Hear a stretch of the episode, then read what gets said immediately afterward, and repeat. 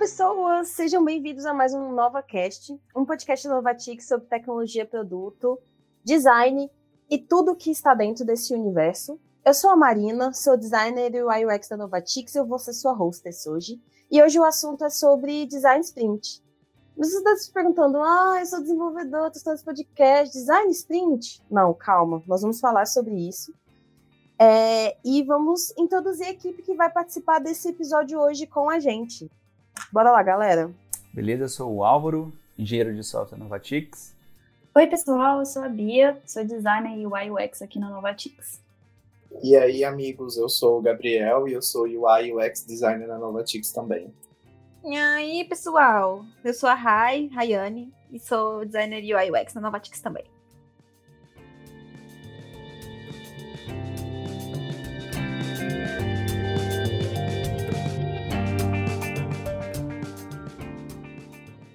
Então, eu acho que um ótimo jeito da gente começar esse tema é falar por que, que a gente está gravando esse episódio sobre ele e é mais para a gente poder mostrar como é o processo de design dentro da Novatix e por que, que a gente acredita que ele é importante.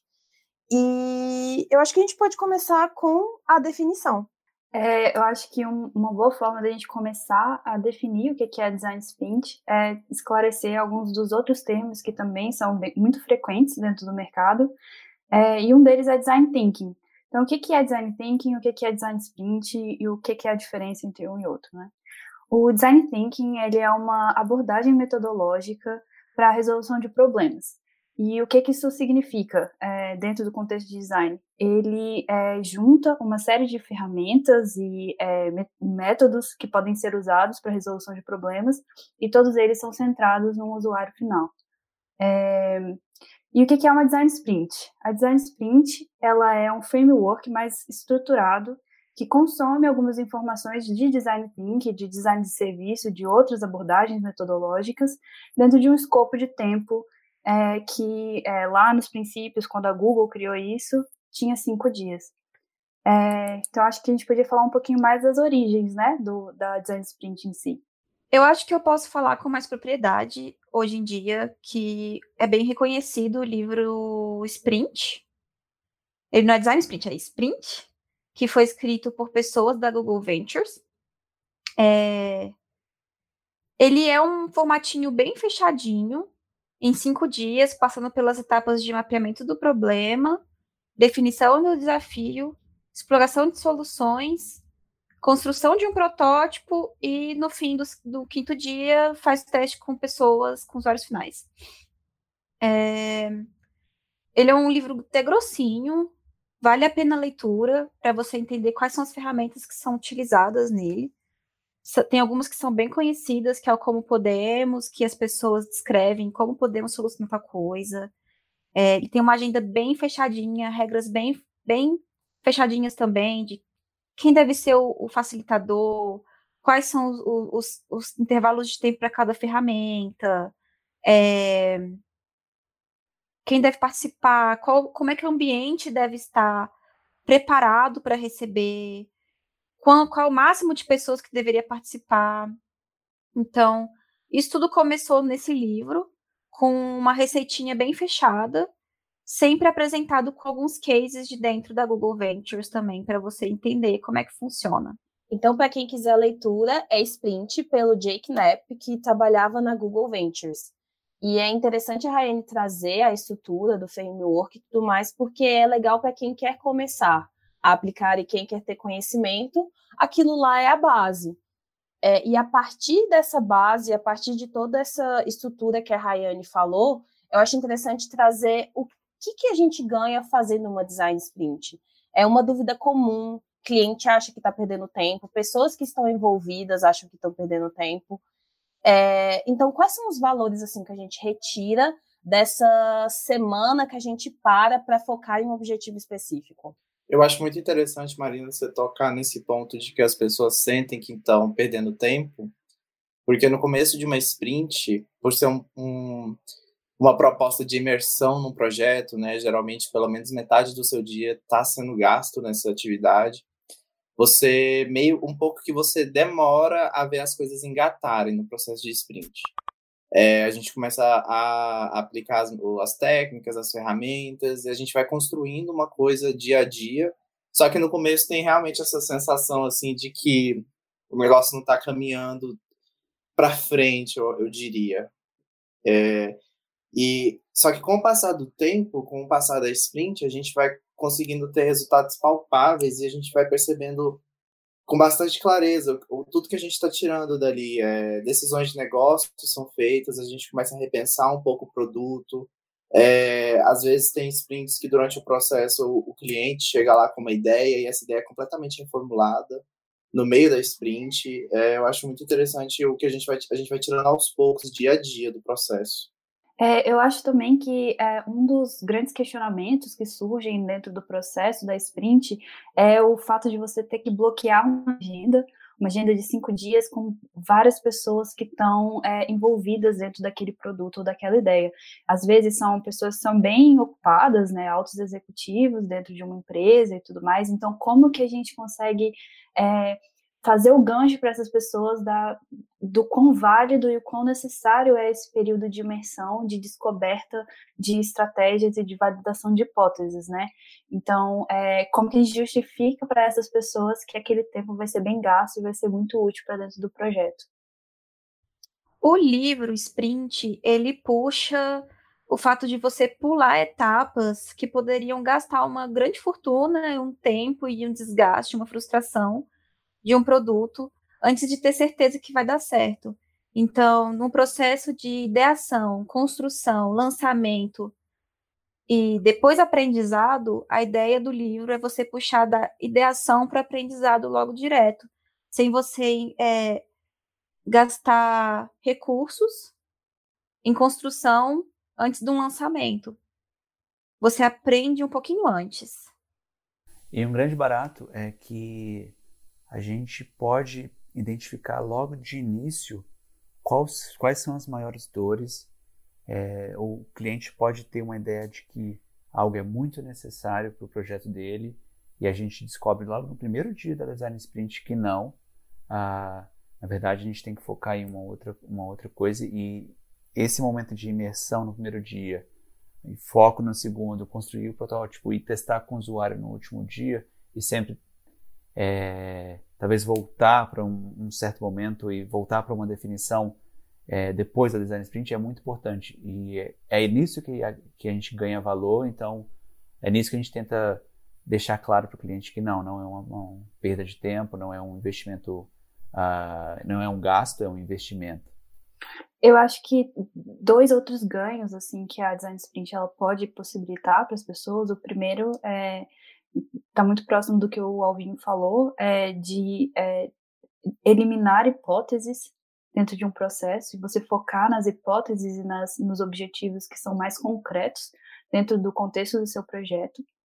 E o segundo, é, pensando já um pouco no contexto de produtos digitais, a gente sempre tem dentro, ao longo do desenvolvimento, uma série de incertezas que precisam ser mapeadas. Então, nesse primeiro momento que a gente levanta todas as hipóteses, a gente também já tem incertezas mapeadas, e com isso a gente consegue diminuir é, possíveis erros que vão é, ser incorporados dentro do desenvolvimento daquele projeto. E com isso a gente consegue evitar a maioria deles, né? Então isso é uma coisa que é um ganho muito interessante de fazer esse processo logo no começo de, de uma elaboração de um produto ou de uma ideia. E é interessante você trazer isso, Bia, de é, mapear as incertezas e ter o mínimo de incertezas possíveis, possíveis dentro desse processo, e a gente entender quem são as pessoas que fazem parte disso para poder discutir sobre esse assunto.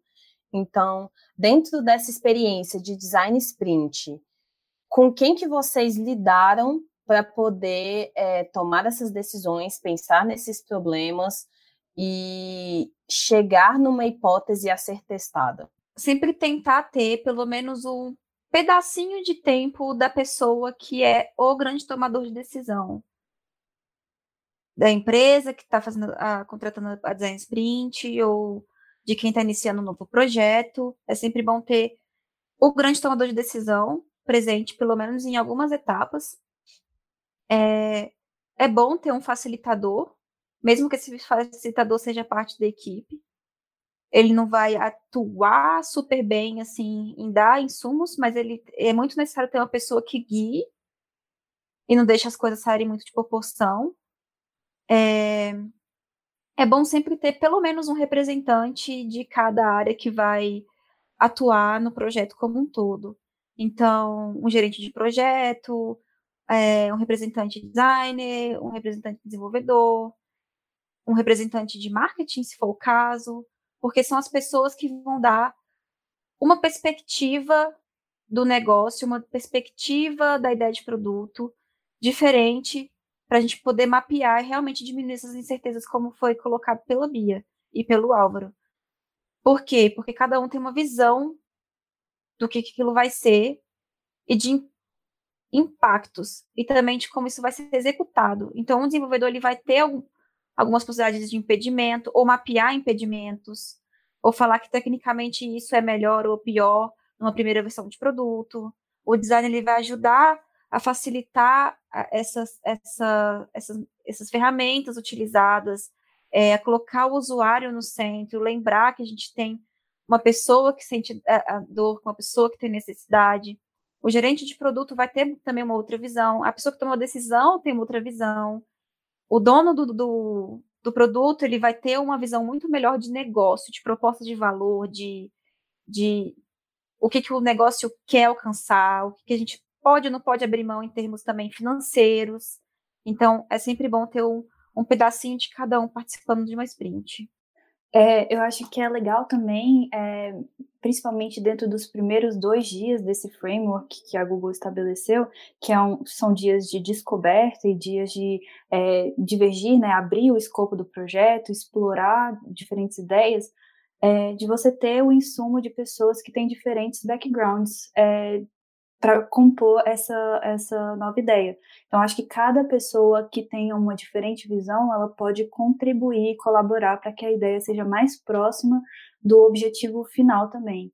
E nesse contexto que você diverge opiniões e você coleta opiniões de diferentes contextos, você é, é, é muito importante você ter o papel desse tomador de decisões para você voltar para o objetivo principal do negócio, né? Você ter uma, uma linha de raciocínio um pouco mais estruturada, e também o papel do mediador para você não derivar essa, é, essa conversa para cantos que não são produtivos, né? Então, essas duas pessoas elas acabam tendo um papel muito protagonista dentro desse processo, porque elas conseguem garantir que o objetivo da Design Sprint seja seguido e que é, o objetivo como um todo, como equipe, seja alcançado também.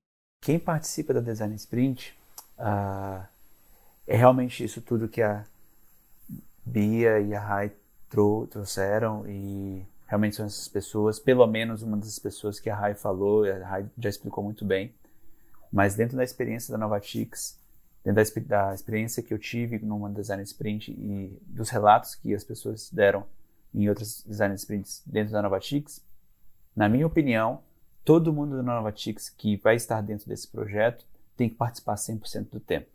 É, nós tivemos experiências nesse sentido, a gente vai explicar um pouco, mas aí dentro da Novatix, só para deixar claro, que a gente tenta trazer realmente uma pessoa de cada é, parte ali do cliente, é, mas na Novatix todo mundo tem que participar. Acho que isso é importante para outras equipes também. Se na sua empresa você quer fazer design sprint, tenta colocar todo mundo do seu, do seu time, do seu squad, não sei como é que você vai chamar agora, como é que você chama na sua empresa, mas todas as pessoas desenvolvedoras têm que estar lá. Todas as pessoas que vão tocar no, no código, no back-end, no front-end, no banco, ah, na infra, no DevOps. É importante que esses, esses papéis todos participem. Todas as pessoas que vão é, prototipar e desenhar telas, essas pessoas também que vão estar envolvidas no projeto têm que participar. Então, se for dentro da equipe, todo mundo participa. É a minha opinião. O que, é que vocês acham? Não, foi bom você trazer isso sim, porque um dos grandes objetivos também da Design Sprint, é, além de realmente você passar por aquele processo de idear e aprender antes de é, colocar o produto no mercado, é de fato você alinhar todo mundo. É todo mundo estar no mesmo pé a partir do momento que está todo mundo no mesmo pé e todo mundo toma decisões juntas, todo mundo se sente dono do projeto e todo mundo sabe o que fazer. As pessoas, depois de uma design sprint, elas tendem a ter menos dependência uma das outras. Óbvio que a colaboração vai continuar e a comunicação vai continuar durante todo o desenvolvimento do projeto. Só que a partir do momento que todo mundo é dono, é dono do conhecimento e do que qual é a proposta de valor, quais são os pontos que vão ser tocados, qual que é o objetivo principal que a gente, qual a hipótese principal que a gente vai testar, qual é o objetivo principal do produto, é muito mais fluido a comunicação entre a equipe no desenvolvimento do projeto. As pessoas, elas tendem a tomar decisões melhores e, e mais assertivas. É, as pessoas elas conseguem identificar melhor é, responsabilidades para chamar de sua, né, dentro do projeto, ao longo de uma sprint. Sim. Então, foi muito bom colocar esse ponto aí. Então, para resumir assim esse tópico, é, diversidade é o que manda na design sprint, diferentes visões para a gente conseguir os melhores resultados, caminhar no mesmo sentido, alinhamento de comunicação e é, é, importante o Alvinho advogar pela design sprint, já que ele é um desenvolvedor e a gente sabe que não é assim que acontece. É, a gente acha que são dois mundos separados, o mundo da design sprint, o desenvolvimento, e é, na Novatix a gente coloca isso tudo junto porque a gente entende que a gente é uma equipe que está trabalhando com um objetivo. Então é importante a gente é, entender como é que esse livro, que tem tudo estruturado e é, foi o início, né, como as pessoas aprendem sobre design sprint, aplicam, como é que a gente coloca ela no nosso contexto. É, como é que a gente adapta aos nossos clientes, como é que é, a gente entende que pode ser remoto ou não, por exemplo, ou é presencial, ou quais são as limitações que o nosso cliente tem para a gente poder desenvolver isso. Então, como é que a metodologia se solidifica dentro do mercado, especificamente para a Novatix? Interessante você falar isso, Marina, porque nosso primeiro caso de design sprint fechadinha na Novatix, que a gente vendeu uma design sprint, foi para a WIS, a Wiz é uma corretora de seguros. Eles trouxeram para a gente um, um produto que eles gostariam de automatizar. E em vez de automatizar, a gente decidiu falar assim: Uau, será que automatizar é, o melhor, é a melhor solução? O que significa automatizar? E aí a gente fez uma design sprint. Como foi a primeira, a gente decidiu fazer by the book. Porque, como você tinha mencionado, se você está começando, é bom você começar por um lugarzinho mais fechadinho, né? Uma receitinha onde você pode ir aprendendo. É... Então, a gente realmente pegou todas as ferramentas, toda a agenda proposta pelo livro e foi aplicar. A gente chamou o cliente, ele passou cinco dias na Novatix e toda a equipe de desenvolvimento também estava presente. É, na sprint.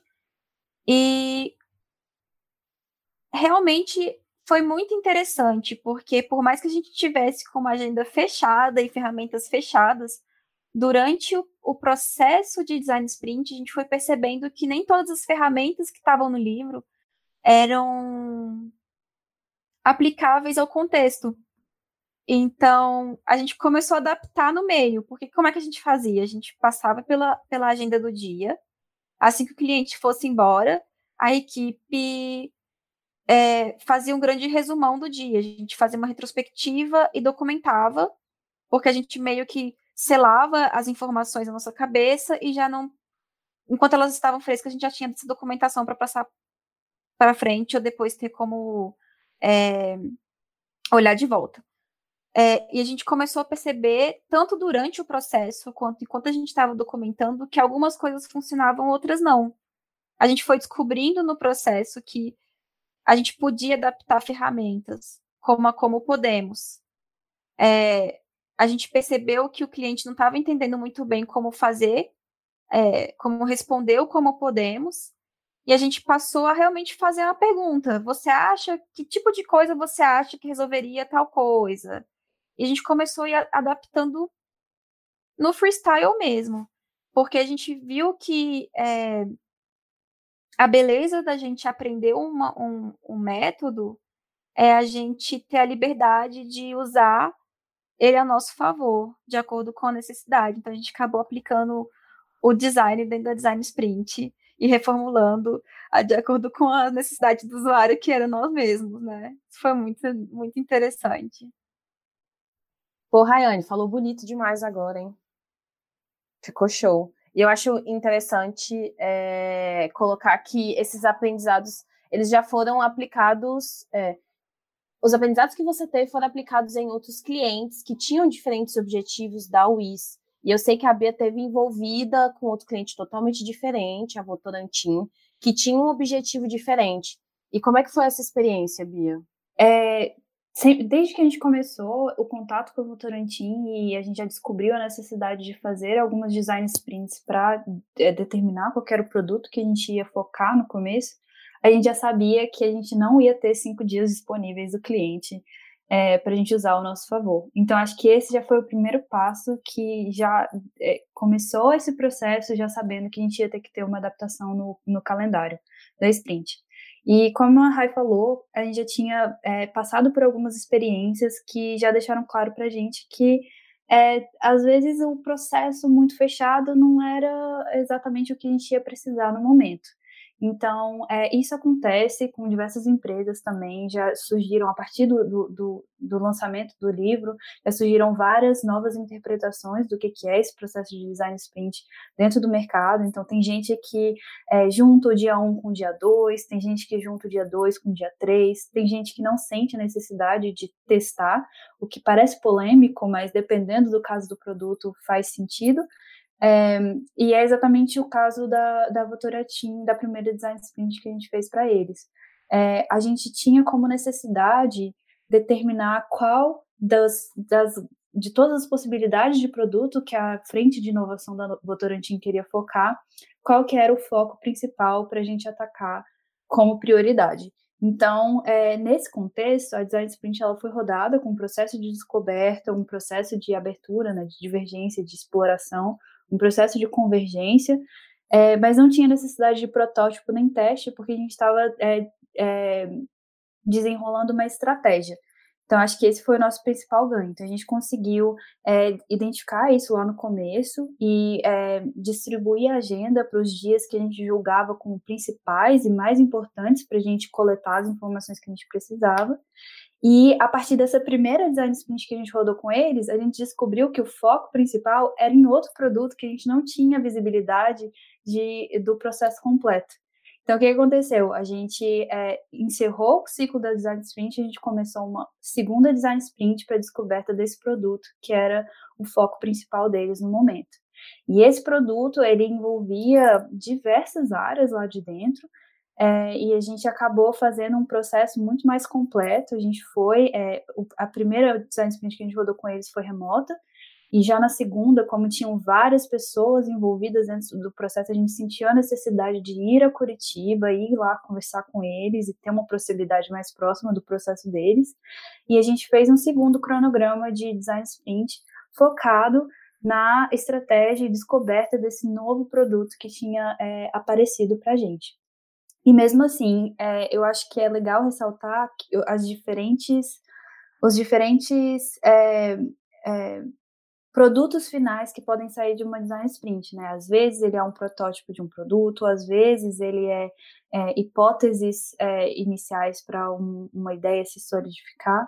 Nesse caso, o é, objetivo final era ter uma estratégia, um roadmap de produto, então uma esteira de produto para é, a gente ter mais visibilidade do quanto de investimento a empresa poderia ter é, em relação àquele produto. É, então, acho que é, é um, um, resultado bem diferente do que o, o pessoal costuma ter com design sprints, mas foi essencial para a estratégia dessa frente de inovação da, da Votorantim em relação a esse produto. Você trouxe dois pontos importantes, Bia, que eu acho interessante colocar, que é, quando a gente pensa em design sprint, a gente pensa nela fisicamente. E vocês tiveram dois exemplos, um remoto e um presencial. É, e a outra coisa que você colocou que também é muito interessante é o foco do. Na verdade, o foco estava em outro lugar e não onde a gente havia pensado que era é, prioritariamente. E para entender o papel de diferentes pessoas, qual é a importância de diferentes papéis na design sprint. E se não tivesse essa, esses diferentes papéis, talvez isso não, deve, isso não conseguiria ser percebido. É, e que eu acho que um outro bom exemplo de diversidade na equipe de aplicação foi o Conta Café, que inclusive o Álvaro e a Rai participaram juntos é, em outra equipe, que inclusive foi remoto, não é? Sim, a equipe da Novatix estava presente, juntas, todos juntos, é, na mesma sala, mas nosso cliente estava, o nosso cliente, o nosso gerente, gerente de projeto por parte do cliente, né? Estava também em outro lugar. Então a gente tinha gente no Espírito Santo, gente em São Paulo e a gente aqui em Brasília. É, acho que eu posso trazer de comentários em relação a essa design sprint é, foi o fato da gente construir um processo de design sprint com ferramentas que a gente está acostumado a fazer presencialmente para a tela, para o mundo digital, 100% digital. É, para isso, eu dei uma estudadinha. É, eu vi a galera do Officeless, eu vi que eles, por exemplo, gravam uma pessoa desenhando no quadro. É um pouco mais pessoal, né? Tipo, as pessoas desenham no quadro e elas acompanham por vídeo. E eu tava... Você pode explicar para quem não conhece quem é a galera do Officeless? Ah, sim. Sim, Officeless é um movimento muito bacana de uma galera aqui de Brasília que foca bastante em trabalho remoto. Eles é, fazem muito conteúdo sobre isso, eles explicam como é o trabalho remoto, como é possível uma, uma, uma equipe inteira trabalhar remoto. Então, eles têm muito conteúdo relacionado a isso. Então, se vocês estão é, precisando agora, nesse tempo de quarentena, saber um pouquinho mais sobre trabalho remoto, acho que vocês podem até começar por aí. É, como eu comecei por eles também, fui pegar informação com eles para saber como é como poderia fazer uma design sprint remota. E bom, foi esse foi o maior desafio de todos, né? Montar, pô, eu sou uma pessoa que gosta muito de desenhar, de colar post-its, é, essa é a dinâmica que eu tenho, olho no olho. Como eu poderia fazer isso remotamente? É, então, eu descobri alguns alguns produtos que a gente podia usar, tipo o Miro e o Miro, que tem uma pronúncia muito parecida, né? Que são canvas é, online. Testei todas as ferramentas nele para ver qual era a eficiência, se eles tinham ferramentas dentro dele que fossem é, auxiliar as ferramentas que a gente fosse usar, né? As ferramentas da Design Sprint. A Rai agora comentou um pouco sobre o Conta Café, como foi a nossa experiência. Também gostaria de dar um pitaco aí. Uh, essa foi a minha, a minha primeira experiência como em uma design sprint uh, e de outras vezes eu só via as pessoas participando lá na Batix e achava muito legal e queria muito participar, mas dessa vez foi a primeira vez. É, e nesse projeto especial nós tivemos essa, esse desafio de ter o cliente remoto. Uma outra questão que eu queria levantar é, é exatamente a utilização que a Rai já mencionou, que é a utilização de algumas ferramentas. Então, nós decidimos é, o tempo todo estar numa call com o cliente, fizemos algumas pausas durante o, o, a design sprint. Então, coisas que a gente faria pessoalmente, ah, vamos agora tomar um café. A gente falou, não, vamos todo mundo agora pausar aqui a ligação e vamos lá é, fazer, tomar um café. Então, foi, foram alguns desafios que nós tivemos. Além disso, uh, é mais fácil a gente pessoalmente uh, conversar com o cliente e identificar quem está participando e sugar o máximo daquela pessoa. Agora, remoto, a gente tem, teve um, um desafio. Acho que a Bia também teve um, um pouco de desafio com o projeto da Votoratim, mas nós tivemos alguns desafios, desafios nesse sentido de uh, como puxar a atenção do cliente, como trazer eles para dentro da Design Sprint. É, e aí, acho que todo esse, toda essa experiência que nós tivemos como equipe, tudo que a Rai documentou, tudo que a gente tem hoje ainda nas ferramentas é, online, é, com as gravações das conversas, com o quadro virtual, isso tudo serviu de insumo para um, um, outro projeto que a gente também foi contratado por um cliente e uh, esse cliente contratou um design sprint e nós estamos realizando essa design sprint também de forma remota. Dei da Rayane toda, toda essa pesquisa da equipe. É, eu herdei aí as, as ferramentas, as, as boas práticas de uma design sprint remoto no projeto da Casa Thomas Jefferson, que é uma instituição de ensino de inglês muito conhecida em Brasília. E, assim, quando a gente pensa numa design sprint, a gente pensa nela realmente presencial, né? É, quando, quando me vieram com, esse, com essa proposta de uma design sprint remota, eu também fiquei meio, eu fiquei um pouco receio de como isso ia funcionar. Só para situar vocês, galera, a gente está gravando este, este podcast no momento de quarentena do coronavírus. Então, o podcast está sendo remoto, a minha experiência na Design Sprint está atualmente sendo remota. É, e tem sido muito diferente, digamos assim. A Rai já comentou um pouco sobre como a presença, como é diferente a gente fazer digital e como é diferente a gente fazer olho no olho, é, entender a, o comportamento das pessoas, é, o posicionamento, e eu queria comentar em relação à adaptação das ferramentas é, de acordo com o projeto. É, uma experiência nessa, nessa sprint da Thomas Jefferson que eu tive foi em relação a algumas ferramentas que a gente aplica geralmente no processo de design sprint que não deram certo. Na verdade, não iam dar certo, porque eu consegui perceber isso antes da, da coisa acontecer. Mas foram, assim, técnicas, é, ferramentas que eu olhei, assim, e falei, cara, como que a gente vai fazer isso remotamente? E no caso não tinha nem a mínima, não tinha nem a opção da gente se encontrar, parte da equipe ou, ou toda a equipe, porque além de, ser, de serem 12 pessoas participando, a gente está nesse momento de quarentena e não pode sair, não pode e tem que se proteger e tal, então foi bem, tá, foi bem complicado tomar essas decisões durante a sprint. E é uma das coisas que gera uma adrenalina no processo de sprint, porque você precisa tomar decisões rápidas em relação ao que você vai fazer, aos próximos passos, é, entender, processar tudo que está acontecendo, todas as informações. É uma enxurrada de informação para registrar, para processar e para refinar. É, e essa é uma, é uma dificuldade que dá uma, uma intensificada quando, quando o processo é totalmente remoto. É uma das dificuldades da, da da design sprint remota. Até porque você, quando você muda de, de, de estratégia no meio, você, ah, essa, essa ferramenta não funciona, você tem que preparar essa ferramenta digitalmente para ela poder funcionar, tentar funcionar. Sim, a gente. Nova proposta, né? E a gente precisa estruturar tudo isso de uma forma que as pessoas vão entender por áudio, por vídeo, e lá no, no, no, quadro digital, né? Às vezes, já, as, num processo de sprint, a gente precisa passar algumas técnicas, ferramentas que para a gente, como designer, é muito óbvio, que a gente usa todos os dias. Mas na sprint a gente passa para pessoas é, leigas essas ferramentas, como a gente usa isso, e a gente precisa fazer tudo isso digitalmente ainda, virtualmente, sem emoção, sem entonação na voz, sem muita muita ferramenta ali física para mostrar, né, para dar exemplos e tal, torna um pouco mais difícil. A gente é, é mais um desafio da gente ter que contornar a comunicação numa sprint remota.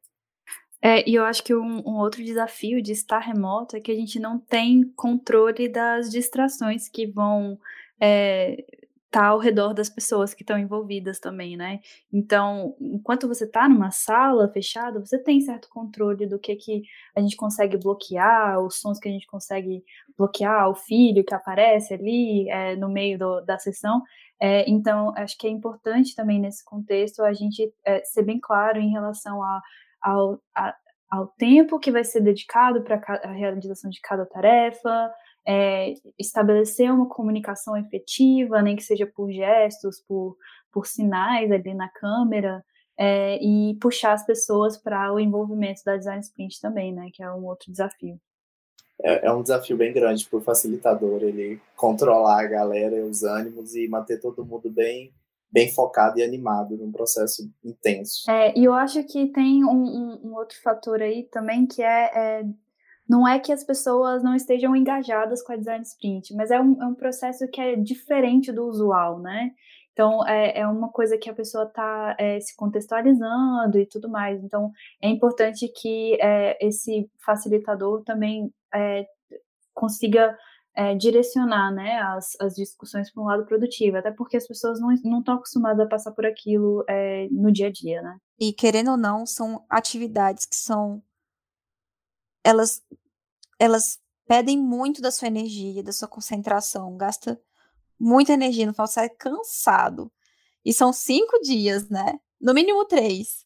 Então, realmente, é, é um trabalho muito... Tocando no, tocando no assunto aí da, da, da adaptabilidade do processo, é, a sprint da Thomas Jefferson foram, são, estão sendo 10 dias. Então, já é uma coisa, já é diferente do que o, o livro, o método tradicional traz para gente.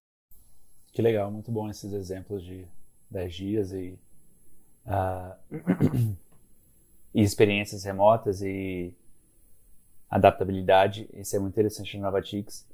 E e é isso aí. Ah, eu queria dar só mais uma dica. Às vezes é interessante a gente preparar um pré-briefing, já que a gente está tirando as pessoas dessa, da zona de conforto, de uma coisa que elas não estão acostumadas a realizar.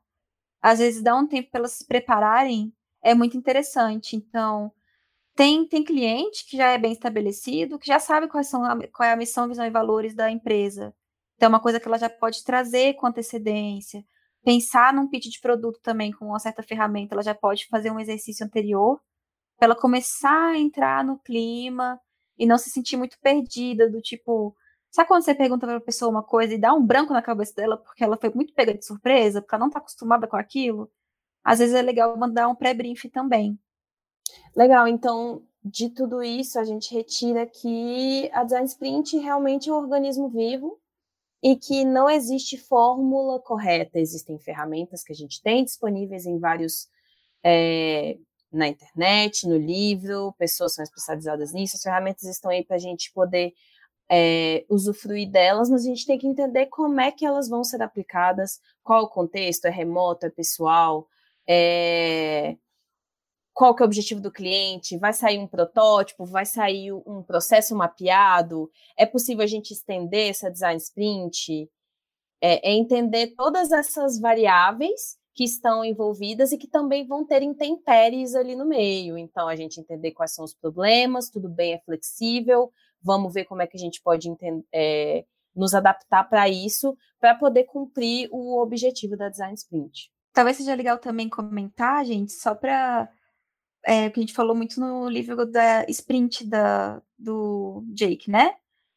A gente, a gente pegou muita referência também do livro Direto ao Ponto, do livro Lean UX. A gente pegou referência e ferramentas de outros livros também, que não necessariamente vieram de pessoas que eram designers, inclusive. E que vão estar todos listados na descrição desse podcast para vocês poderem acessar e terem aí sua nova bibliografia. Agora a gente pode comentar um pouquinho uh, de como é a experiência na vida real com projetos que a gente fez, uh, com uma design sprint e projetos que a gente não fez. Eu posso começar do lado, vendo diretamente o lado do, das pessoas desenvolvedoras. Eu sinto que se a gente não fez a design sprint um projeto, as pessoas designers trabalham muito mais. Vocês precisam necessariamente, na minha opinião, e é como eu tenho visto nos projetos da Navatix, pelo menos iniciar duas, duas sprints anteriormente esse contato com o cliente, conversar e vocês só, somente é, é, lidando com isso, vendo se é, quais são as necessidades do cliente, vendo quais são as especificações, vendo quais são os valores que os clientes querem agregar no novo produto. É, e, e, de fato, às vezes servindo como meio de campo, sabe? Como fosse uma ponte consulta o cliente, consulta a pessoa desenvolvedora para saber se é possível, consulta a, é, o cliente para ver se é isso mesmo que ele quer. Nos projetos que, que não tem design sprint, é isso que o designer faz, que é um, é um, comparativo legal aí. E não é que os projetos que não têm design sprint não funcionam, não, não muito pelo contrário. É, a gente tenta sempre entregar o melhor possível, entregar mais que o esperado. Mas é, é nítido que o quanto as pessoas de design trabalham mais uh, no início, se não tiver uma design sprint. E, e não que depois da design sprint a equipe de desenvolvimento vai precisar congelar um tempo para para que os, as, as, a prototipação, as telas que foram uh, feitas durante o design sprint sejam eh, passadas de um, um protótipo de baixa fidelidade para alta fidelidade. Não, a gente vai poder começar já a trabalhar na estruturação do projeto, enfim, levantar o, o ambiente na AWS, levantar, o, o cliente, o, levantar os serviços necessários para a aplicação rodar e nos serviços que o, no, na infraestrutura que o cliente quiser e isso, enfim, vai, vai pode demandar o, o tempo que talvez haja um, um refino do que foi é, do output ali da, da design sprint. Esse é o ponto, sabe? Tipo, não é nem questão da quantidade de trabalho só. É o fato de que você, o desenvolvimento pode começar a trabalhar com pontos que ele já sabe que ele pode atuar, ele não precisa ficar esperando um trabalho mais refinado de design. E mais do que só trabalho, é realmente a beleza de todo mundo estar dentro das decisões, dentro do roadmap de produto, do que vai ter que ser feito, qual o backlog. Porque, assim, uma parte muito grande do, do, do trabalho não é exatamente descobrir as coisas, porque é uma coisa que o designer já está acostumado. É alinhar toda a equipe e garantir que as coisas não estão saindo do prumo, porque se a gente descobre as coisas muito depois, a gente tem retrabalho. A gente tem retrabalho de descobrir, de consertar e de alinhar a equipe que está desenvolvendo. provavelmente vai ter que voltar atrás, sabe?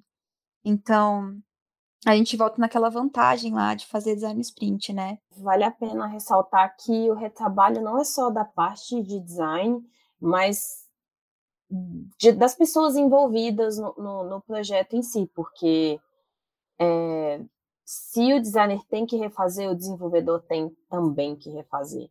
E, enfim, são tomadas novas decisões. E eu acho que o mais importante disso que a Ryan falou, de estar alinhado com a comunicação, é saber tomar decisões no futuro. É saber entender é, tecnicamente falando da parte de desenvolvimento ou até tecnicamente falando da parte de design, por que determinadas é, decisões estão sendo tomadas, já que está todo mundo na mesma página. E dentro desse, desse mundo da design sprint, a gente busca, coloca no Google, ah, leio o livro, falo com as pessoas, assisto vídeo no YouTube, procuro por mais livro. Sempre surgem algumas dúvidas e algumas perguntas é, em relação a isso. Eu acho que agora a gente podia fazer um jogo rápido de pergunta e resposta é, sobre essas perguntas que são mais frequentes, assim, principalmente é, não só vindo de clientes, mas também vindo de pessoas que estão vão estar envolvidas na design sprint. Então vamos começar. A primeira pergunta é: vou sair da design sprint com o meu produto completo? De jeito nenhum. É... E você vai sair com uma hipótese melhor.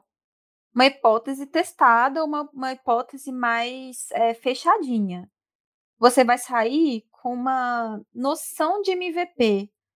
Qual vai ser a minha primeira versão de produto que eu preciso testar? Você vai ter exatamente quais são os pontos mais críticos que devem ser colocados à prova primeiro. Porque não tem como em uma semana você levantar o problema real, você vai levantar hipóteses. E não tem como você testar já de cara e já ter resposta. Você tem os primeiros aprendizados.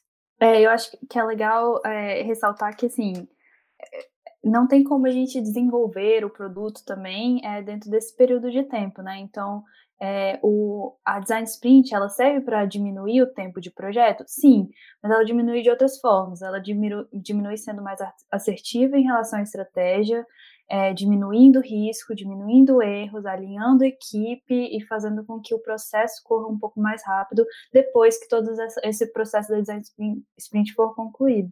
Então, ele não resolve todos os problemas, ele não vai desenvolver o seu produto, não vai fazer o seu MVP, é, mas ele vai, com certeza, é, diminuir o tempo de realização do projeto, porque ele vai estar tá direcionando a equipe toda e o cliente a uma direção mais assertiva ele vai cortar já os primeiros os primeiros erros que a gente poderia cair, né?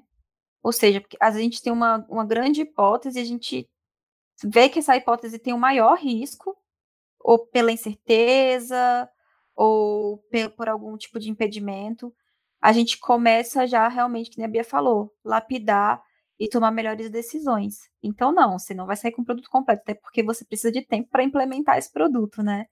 Mas você já sai com uma ideia mais fechadinha. Se eu fizer uma design sprint, eu não preciso mais fazer pesquisa? Bom, como as meninas falaram agora, é, com a design sprint, se você não sai nem com um produto fechadinho, completo, 100%, imagina se abster de fazer mais pesquisas. É, a gente tem que entender que um produto, quando ele é lançado no mercado, a gente está lançando ele num, num, numa esfera que está em, em, constante mudança, em constante desenvolvimento, e que tem várias nuances para serem entendidas. A gente tem várias várias coisas que precisam ser entendidas, a gente precisa fazer essa pesquisa para entender como o nosso produto vai se comportar nessa, nessa realidade. É, numa, é irreal a gente pensar que num, em cinco dias de sprint a gente vai conseguir fazer toda a pesquisa de no, sobre os nossos sobre os nossos usuários, sobre os nossos é, objetivos finais com o produto, enfim, existe aí uma, um trabalho árduo a se fazer em relação à pesquisa depois de uma sprint. Isso tem que, ser, tem que ficar bem claro, eu acho, no processo. Preciso ser designer para fazer uma design sprint? Definitivamente não. Eu, ah, sendo engenheiro de software, recomendo todo mundo que também tem essa, esse papel, essa função, participe da design sprint. Eu tenho esse, essa iniciativa, então a pessoa, na verdade, precisa ser curiosa, precisa ser corajosa, precisa ser uh, precisa estar é, envolvida e, e, querer ser é, parte do projeto ali. Uh, então, a, sobre se precisa ser designer, não, precisa ser uma pessoa corajosa, precisa ser uma pessoa que quer mudar algo naquele projeto, quer é, resolver um problema e para isso você não precisa ter um papel específico dentro do projeto. Precisa fazer parte do projeto, claro, Uh, mas aí, enfim, vai de cada empresa, como eu já citei. É, eu acabo uh, tendo visualização e, e, com, e, tenho tido contato com outros designers neles que não sejam do projeto que eu estou participando. Uh, mas é isso que, que, define, acho que, se precisa, é, quem pode ou não participar da design sprint. Eu acho que mesmo quando a pessoa é, não é um designer que está indo para um sprint, é, o mindset, né, a mentalidade que a pessoa tem que ir para uma sprint, acho que ela tem algo a agregar ali, porque é um processo intenso e se ela está de alguma forma conectada com o produto, ela tem um background, ela tem ali um, um, um conhecimento a agregar e, e, pô, construir um produto junto, um produto que a pessoa está envolvida, ela tem como, ela vai agregar, não importa o background dela. O papel do design, do, do, do dev ali, é mais tomada, tomada de decisões técnicas, eu acho sacou? E só um detalhe: o facilitador da design sprint ele não necessariamente precisa ser do, do projeto também. É, ele pode vir de qualquer background, desde que ele tenha é, essa soft skill de facilitar, né? Porque o papel realmente principal dele é de não deixar as pessoas saírem do, do escopo da, da, da semana. Então, tem uma coisa interessante, se você gosta de participar de coisas, você pode também, inclusive, aprender um pouquinho sobre facilitação. Uma pessoa facilitadora pode ser uma psicóloga, pode ser uma pedagoga, o que deve ser muito maneiro de experimentar. Talvez algum dia a gente possa experimentar ter uma pessoa psicóloga e uma, uma pedagoga para ser a facilitadora de um design sprint. Com certeza, isso só prova que diversidade acrescenta ao time é, pessoas diferentes, de backgrounds diferentes, vão ajudar ali, estando todo mundo unido para um objetivo específico para aquela design sprint, só tem a ganhar e fazer o melhor produto ali, é, iniciar ou descobrir ou ver a hipótese é, da melhor forma possível. O que fazer quando uma design sprint deu errado? É, eu acho que o conceito de é, uma design sprint deu errado é um pouco estranho, assim, é, para mim, porque o que é uma design sprint, né? A, a design sprint ela é utilizada para validar hipóteses e para encontrar, é, é, descobrir coisas novas sobre o projeto, fazer um processo de descoberta em relação a alguma ideia. Então, é, para mim, eu acho muito difícil que isso dê errado de qualquer forma. Então, se você chegar no final de uma design sprint e você invalidou uma ideia, é, isso também foi um case de sucesso de, de uma design sprint. Isso também foi uma design sprint que deu certo. É, o importante, acho, nesse conceito é, é, que você consiga, de fato, fechar ciclos de ideias, de hipóteses, de é, processos de descoberta. Então, é importante que, dentro do, do, desse ciclo, você passe por todas aquelas etapas de é, coleta de informações, divergir, explorar, convergir, decidir, é, testar. É, e esse é o ciclo inicial, então acho que a única forma de você ter uma design sprint que não deu certo é se você não conseguiu passar pelas etapas ou as etapas foram abandonadas de alguma forma. Mas é, invalidar ideias também são cases de sucesso. Acho que é importante a gente é, sair desse processo sabendo disso também. Você também poupou tempo, você também direcionou o seu projeto para o rumo mais positivo. Justamente, é, quando, quando eu recebi uma, essa pergunta, na primeira vez que eu falei sobre design sprint, minha cabeça bugou, porque eu não sabia o que responder, e eu acabei falando a pior resposta que eu podia ter dado, que é um produto não ter dado certo. Isso, isso definitivamente não é uma sprint ter dado errado. É, porque você acabou invalidando, né? E se alguém, e se as pessoas insistem no, na hipótese que foi invalidada na design sprint, o produto no final das contas dá errado, a gente só prova que design sprint de fato não deu errado, ela deu muito certo.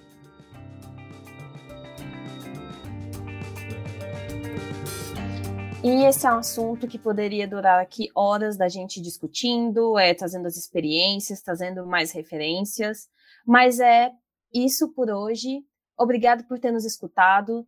Todas as, as fontes e bibliografias a gente vai deixar aqui na descrição. E, disclaimer, esse episódio foi gravado da segurança de nossas casas, é, com, devidamente datado e com as mãos lavadas. É, devido às as circunstâncias, nós gravamos esse episódio remotamente, estamos fazendo uso, o melhor uso aí do que a tecnologia pode nos promover. Então, muito obrigado mais uma vez e até o próximo podcast. Valeu, galera. Tchau, tchau. Tchau, tchau, galera. Tchau, tchau. Tchau, galera. Muito obrigado. Tchau, tchau.